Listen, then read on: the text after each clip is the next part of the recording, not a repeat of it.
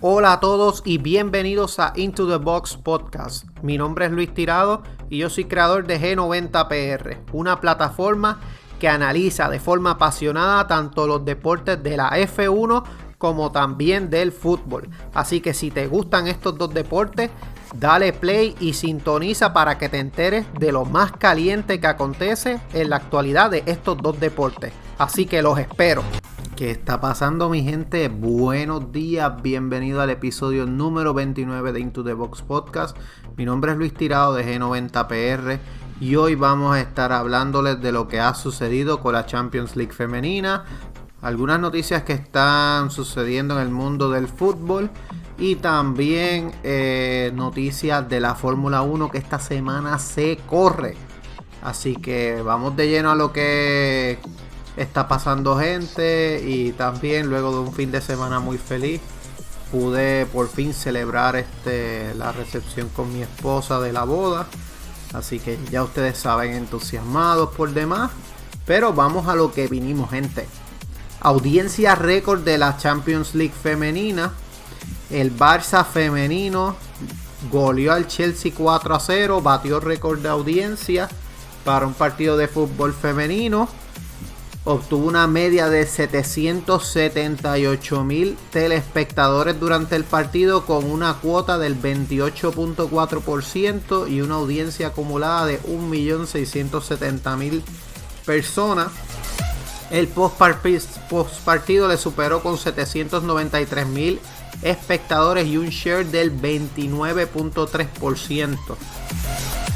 Las cifras de audiencia para toda España fueron 382 mil televidentes y un 2.4 de cuota con 749 mil personas. Eh, impresionante la gesta del Barça femenina. Ellos ellas estaban jugando a otro nivel toda la temporada. Recuerden que ellas habían llegado a una final anterior que perdieron contra el Olympic de Lyon. Pero esta vez por fin se les dio el FC Barcelona se convierte en el primer club en la historia en ganar Champions League, tanto en la rama masculina como en la rama femenina. Y tenemos que Aitana Bonmati, autora del tercer gol de los cuatro que le endosó el Barça al Chelsea, fue elegida la MVP de la Champions femenina, ya que este Básicamente tuvo un rendimiento impresionante. Ella fue parte del equipo también, como les había mencionado, en el 2019 en Hungría, en que el Barcelona pues cayó ante el Olympic de Lyon. El único equipo que ha logrado cuatro o cinco veces el campeonato corrido de la Champions League. Así que mm, preciosa gesta por parte del Barcelona Femení le da ese aura, le da ese giro nuevo al Barcelona, ya que lo necesitan porque no están pasando por los tiempos fáciles. Pero de verdad que gran gesta por el FC Barcelona Femení. Por otra parte, noticias relacionadas al Barcelona precisamente. Como ustedes saben, ellos cayeron ante el Celta de Vigo en esta pasada jornada. Lo que hace que el Barcelona se despida por la lucha de la liga Quedan Real Madrid y Atlético todavía en la lucha. El Atlético sigue de líder en la Liga Española. Así que esto supone que según RAC 1 o RAC 1 en España, dan por terminada la jornada de Ronald Koeman en el Barcelona con un 99% de los encuestados.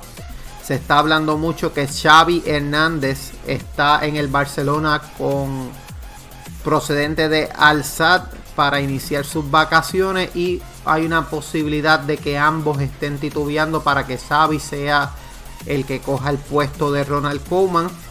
Recuerden que Xavi ganó, eh, ganó la liga y la Copa del Príncipe de Qatar. Tiene seis títulos con el equipo de Doha desde que se hizo del cargo del banquillo. Y pues mucho se está hablando de que Xavi eh, vendría de la mano de Joan Laporta. Vamos a ver entonces qué termina sucediendo. Si es que de verdad Xavi pues termina el FC Barcelona, yo entiendo que él pues va a estar este, dirigiendo el equipo en la, en la liga de Saudi. Pero pues vamos a ver qué sucede, gente.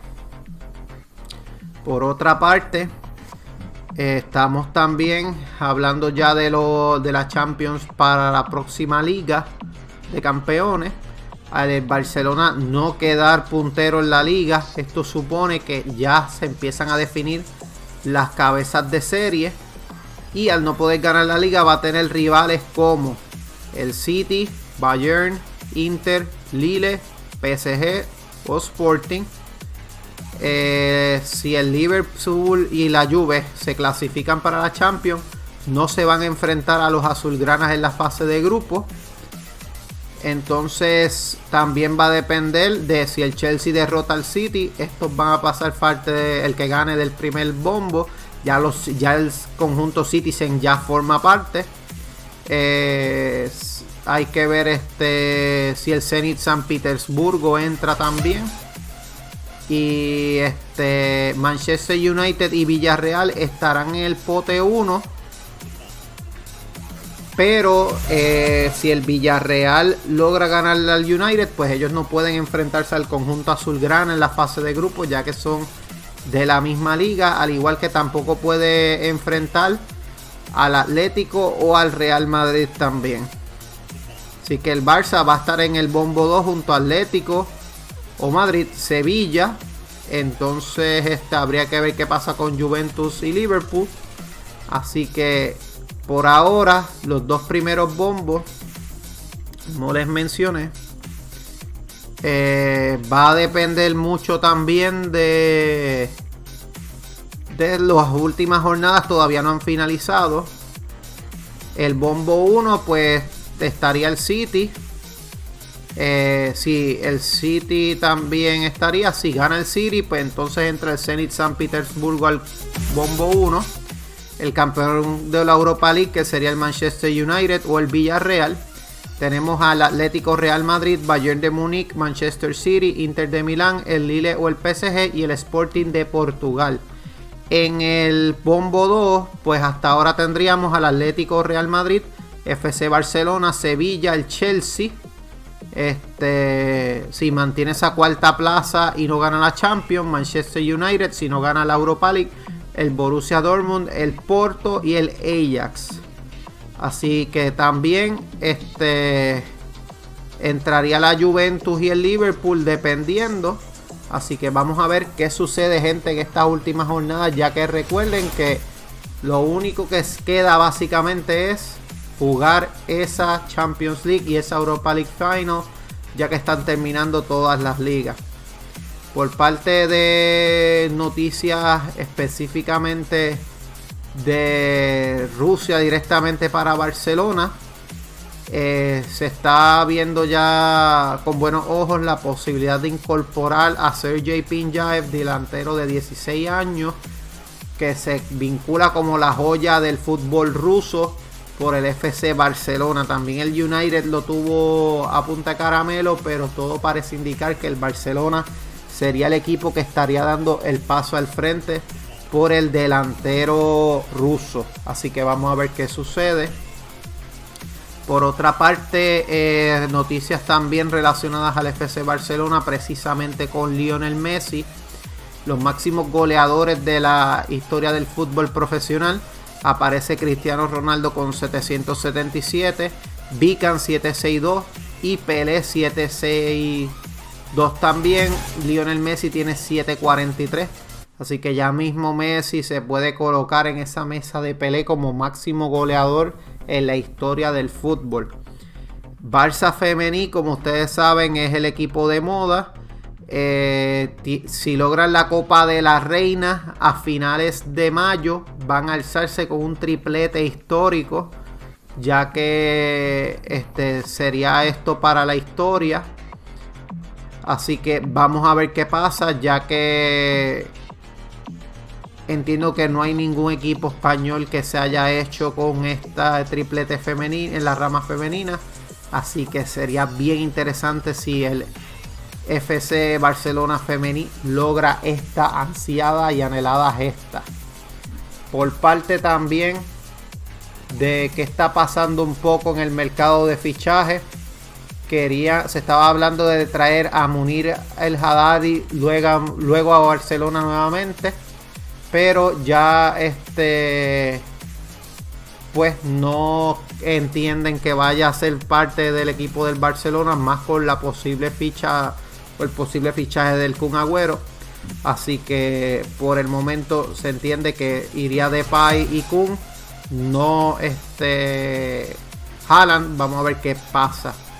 Por otra parte, Jürgen Klopp, noticias este, de Jürgen Klopp precisamente, y es que Jürgen Klopp no está muy feliz con el rendimiento que está teniendo Sadio Mané, lo que ha considerado esto como una opción a que Sadio Mané pase para el Real Madrid. Muchos habría hablado de que Sadio Mané sería uno de los principales que saldría y más cuando no tiene tienen que salir de uno de los de uno de los del triplete estelar del Liverpool ya que cobran muchísimo así que aparente y alegadamente el sacrificado sería Sadio Mané.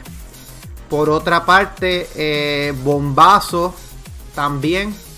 Eh, Matisse Delic quiere marcharse de la Juventus estos son rumores verdad de Cristiano Ronaldo y su decisión es definitiva.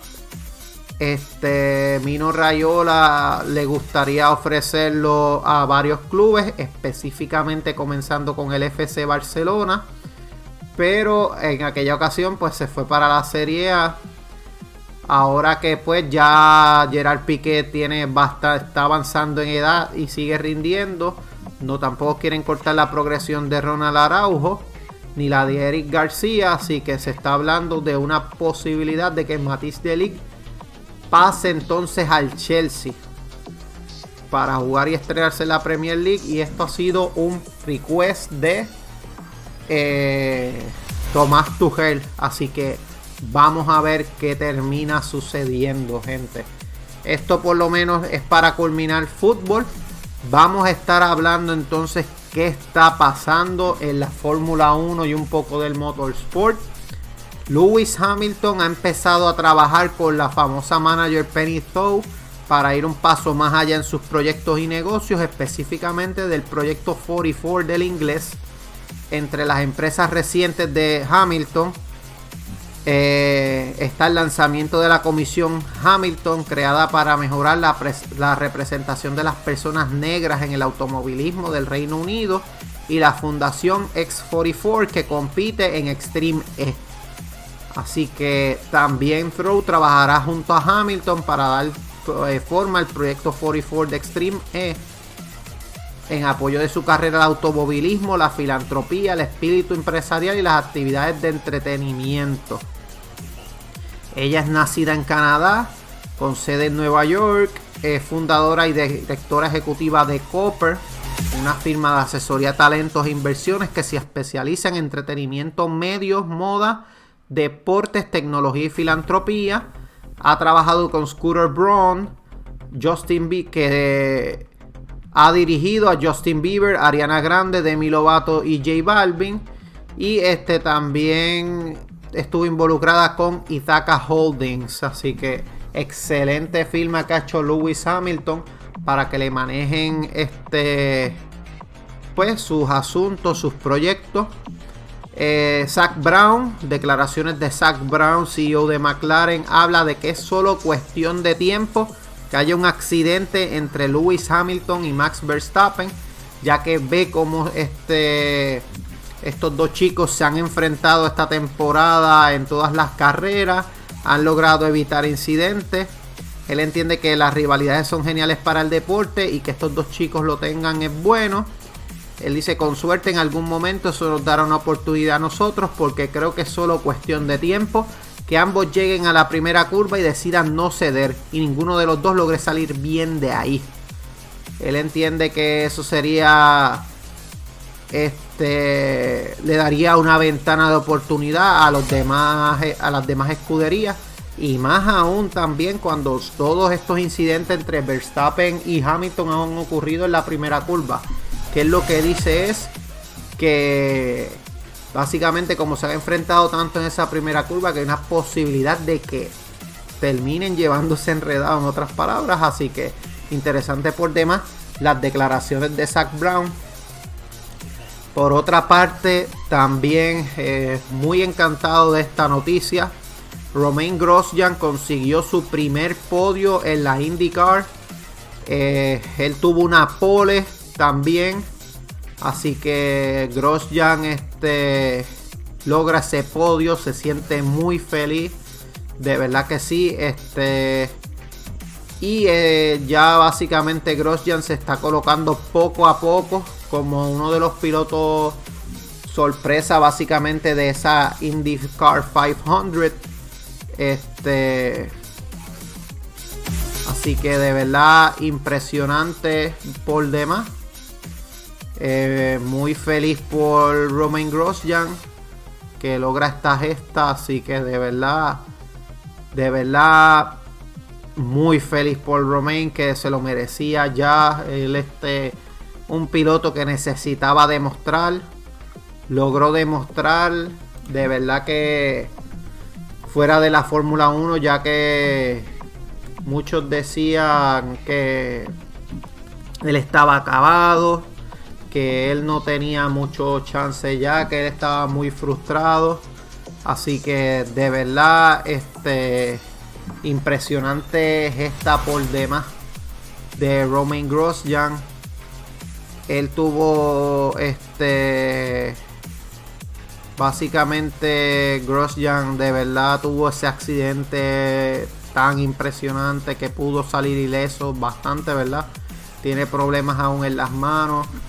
Este pero de verdad impresionante por demás la gesta de Romain Grosjean, ya que pues él está evitando este, esa, esas carreras de máxima velocidad para pues evitar que su familia sufra, de verdad que evitar que pues básicamente evitar toda esta situación, así que de verdad y está muy feliz también porque muchas personas han demostrado su básicamente su su cómo se dice esto su impresión su apoyo hacia Roman Grosjean luego después de que saliera de la Fórmula 1 pero de verdad eh, me quito el sombrero ante Grosjean así que impresionante es esta por demás la de Romain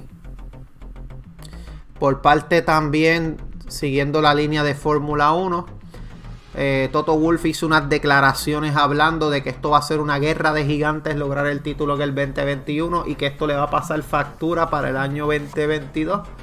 Wolf estima que cada semana que pasa sin concentrarse en el 2022 va a tener un costo alto en las prestaciones eh, también no ha pasado por desapercibido que pese a las tres victorias de Hamilton frente a la primera de, Verstappen, Verstappen es quien más ha liderado vueltas en el campeonato actual. Así que Toto Wolf parece estar un poquito preocupado, un poquito asustado para ver qué pasa de verdad. Por otra parte, noticias relacionadas a Aston Martin. Aparca Le Mans para centrarse en la Fórmula 1 va a detener el programa de carreras GT y tampoco pondrá un pie en el Mundial de Resistencia y Le Mans.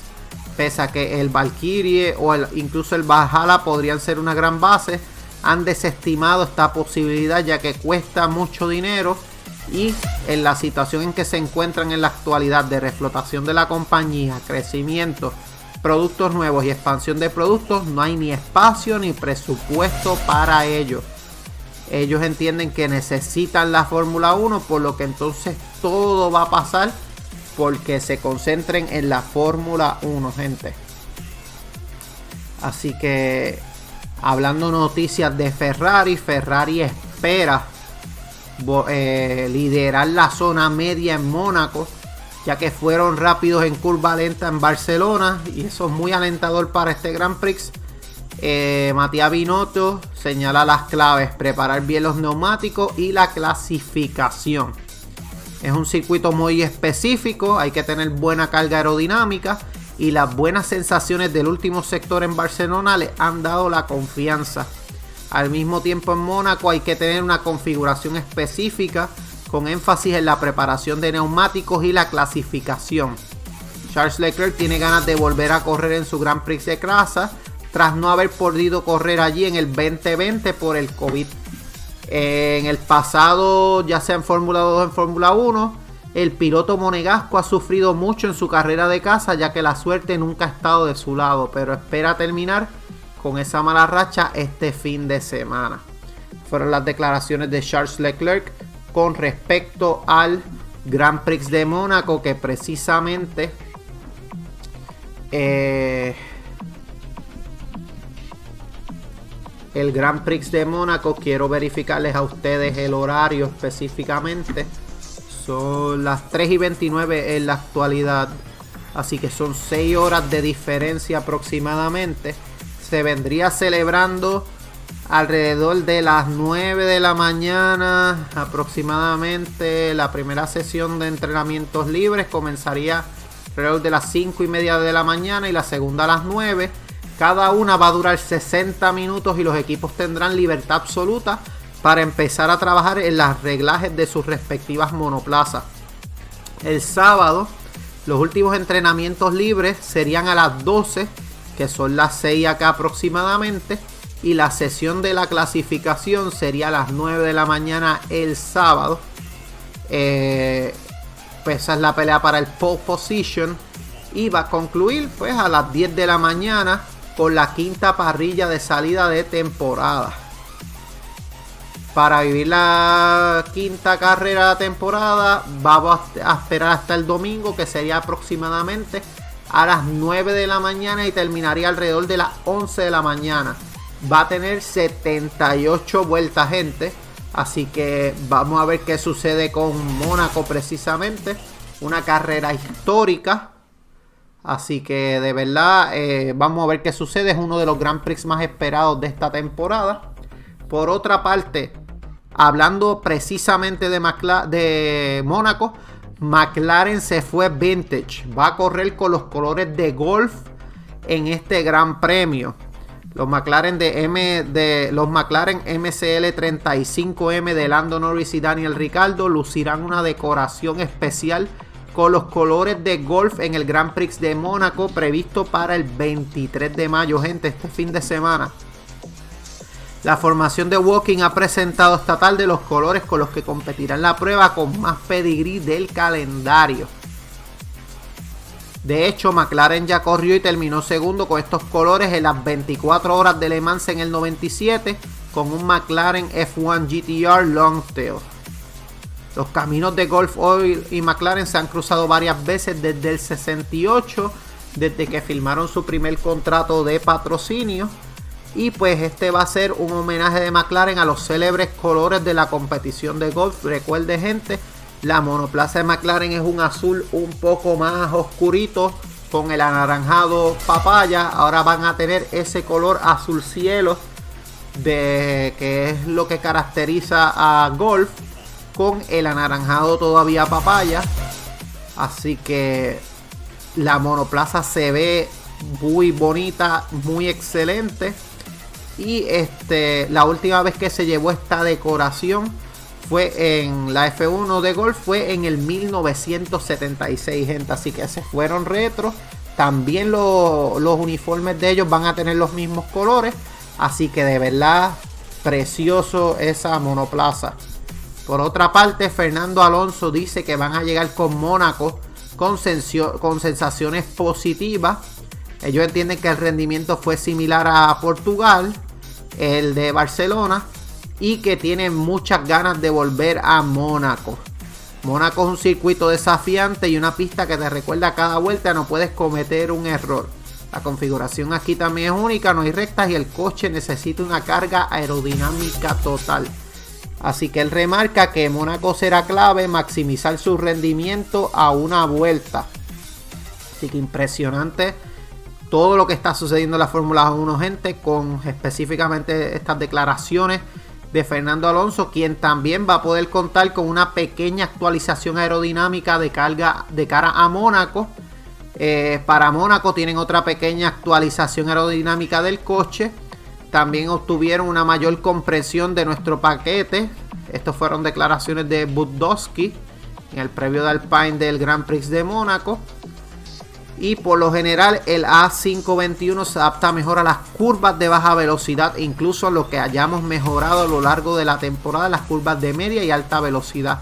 Mónaco se trata de carga aerodinámica, agarre mecánico y tracción, pero también por un énfasis en los pilotos. No hay un circuito más importante para la clasificación que Mónaco porque es muy difícil adelantar durante la carrera. Y se van a centrar en mantener ese impulso en clasificación con los dos coches lo más arriba posible, gente. Así que vamos a ir cerrando con este podcast. Pero les tengo una pregunta. ¿Y si el alerón más flexible no es el de Red Bull? La FIA anunció que haría exámenes más exhaustivos después de que Mercedes, específicamente Lewis Hamilton, mandado de eh, Toto Wolff, exigió que revisaran ese alón trasero de Red Bull en España. Sin embargo, el veterano periodista Ralph Back ha revelado que a quien hay que realmente vigilar es a Alpine precisamente.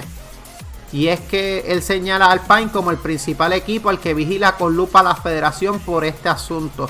Para disgusto de Mercedes, los comisarios de la FIA ni siquiera están mirando al equipo de Verstappen, sino a Alpine, precisamente. Se dice que el antiguo equipo de fábrica de Renault es el mayor maestro de la flexibilidad.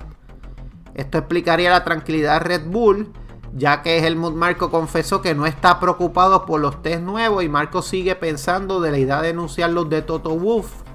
Así que vamos a ver qué sucede si Red Bull se va a poder quedar con ese alerón flexible.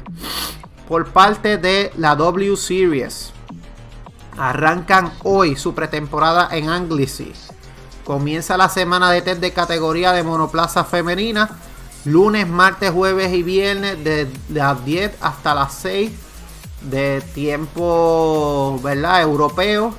Marta García, Nerea Martí y Belén García se preparan para Austria. La primera cita del calendario va a ocurrir del 25 al 27 de junio en el Red Bull Ring. Precisamente van a estar la pretemporada en Anglesey en Gales, gente. Así que Impresionante esto por demás. Es una ubicación envidiable a las orillas del mar de Irlanda, en plena región montañosa de Gales. Tiene 15 curvas, la configuración actual 3.48 kilómetros precisamente. Y este, la lista de pilotos que están en esta pretemporada confirmada Jamie Shadwick, Bates Kibiser, Alice Powell, Marta García, Emma Kimilainen, Fabienne Woolwend, Miki Koyama, Sarah Moore, Vicky Piria, Jessica Hawkins, Sabre Cook, Ayla Aegrin, A.B. Eaton, Belén García, Nerea Marti, Irina Sidorkova, Bruna Tomaselli, Abby Pulling, Gosia Ardest y Caitlin Wood. Las pilotos que están confirmadas para esta pretemporada. Y como les había mencionado, va a comenzar en Austria el del 25 al 27 de junio precisamente. Así que el nuevo calendario de la W Series, el 26 de junio empieza en Spielberg. El 3 de julio también vuelve a Spielberg. Entiendo que va a tener doble jornada en el Red Bull Ring. Tenemos el 17 de julio van para Silverstone. El 31 van para Budapest. El 28 para Spa. 4 de septiembre Sandburg. 23 de octubre Austin y cierran la jornada gente en México el 30 de octubre. Así que impresionante por demás gente. Cristina Gutiérrez gana el rally de Andalucía en la categoría T3. La burgalesa acabó sexta el de la general. Carlos Sainz ganó la última etapa pero no pudo remontar sobre el Nacer a la tía. Y Laia Sanz en su primer raid en cuatro ruedas acabó séptima absoluta. Así que impresionante en la categoría rally, gente. Sigue mostrando las mujeres que pueden con que pueden con la competencia y que vienen a matar la liga. Y gente, para ir cerrando ya, Nico Rosberg revela que reventó el anuncio de su retirada. La retirada de Nico Rosberg del 2016 fue espectacular, pero no estaba planeada así como revela en esta en, una entrevista realizada por el medio Motorsport. Me habría gustado mucho celebrar el título durante un mes más y luego en algún momento decir lo dejo. Si hubiera dependido de mí, lo habría hecho en enero para tener otro mes de fiesta como campeón del mundo y luego las navidades. Durante la entrevista se le cuestionó si después de su victoria en Abu Dhabi no consideró a fondo la decisión de su retirada, pensando incluso en no hacerlo porque ya había firmado un contrato con Mercedes para el 2017 y el 2018. Pero dejar la categoría era algo que básicamente ya había decidido antes de Abu Dhabi. Lo hice solo por Toto y por el equipo simplemente. Para él personalmente no fue bueno anunciar su retirada ya en Viena. De esta situación Mercedes tuvo que reposicionarse por supuesto y buscar un nuevo piloto. Y hay gente que llega a Valtteri Bottas directamente desde Williams. Así que Nico se retiró el 2 de diciembre de 2016 en Viena y pues comenzó su carrera como propietario de el equipo de Extreme que él tiene de Rosberg y el Green Investor también. Así que de verdad impresionante es esta por Nico Rosberg. Gente, esto es todo por este episodio número 29 de Into the Box Podcast.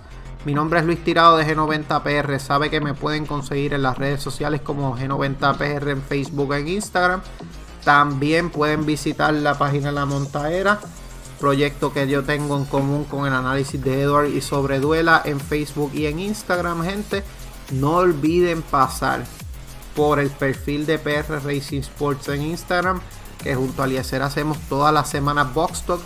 Tuvimos este pasado viernes una entrevista espectacular con José Joche Blanco, piloto de BGMC Racing, que corre esta semana. Y gente, regresamos este viernes también con Box Talk, una edición bien especial. Vamos a estar también con Glory Racing, la vamos a tener, vamos a estar entrevistándola y vamos a tener también gente una previa de Mónaco, ya que esta semana se corre, gente. Así que Gente, cuídense, un abrazo, espero que tengan excelente día y hasta luego. Chao.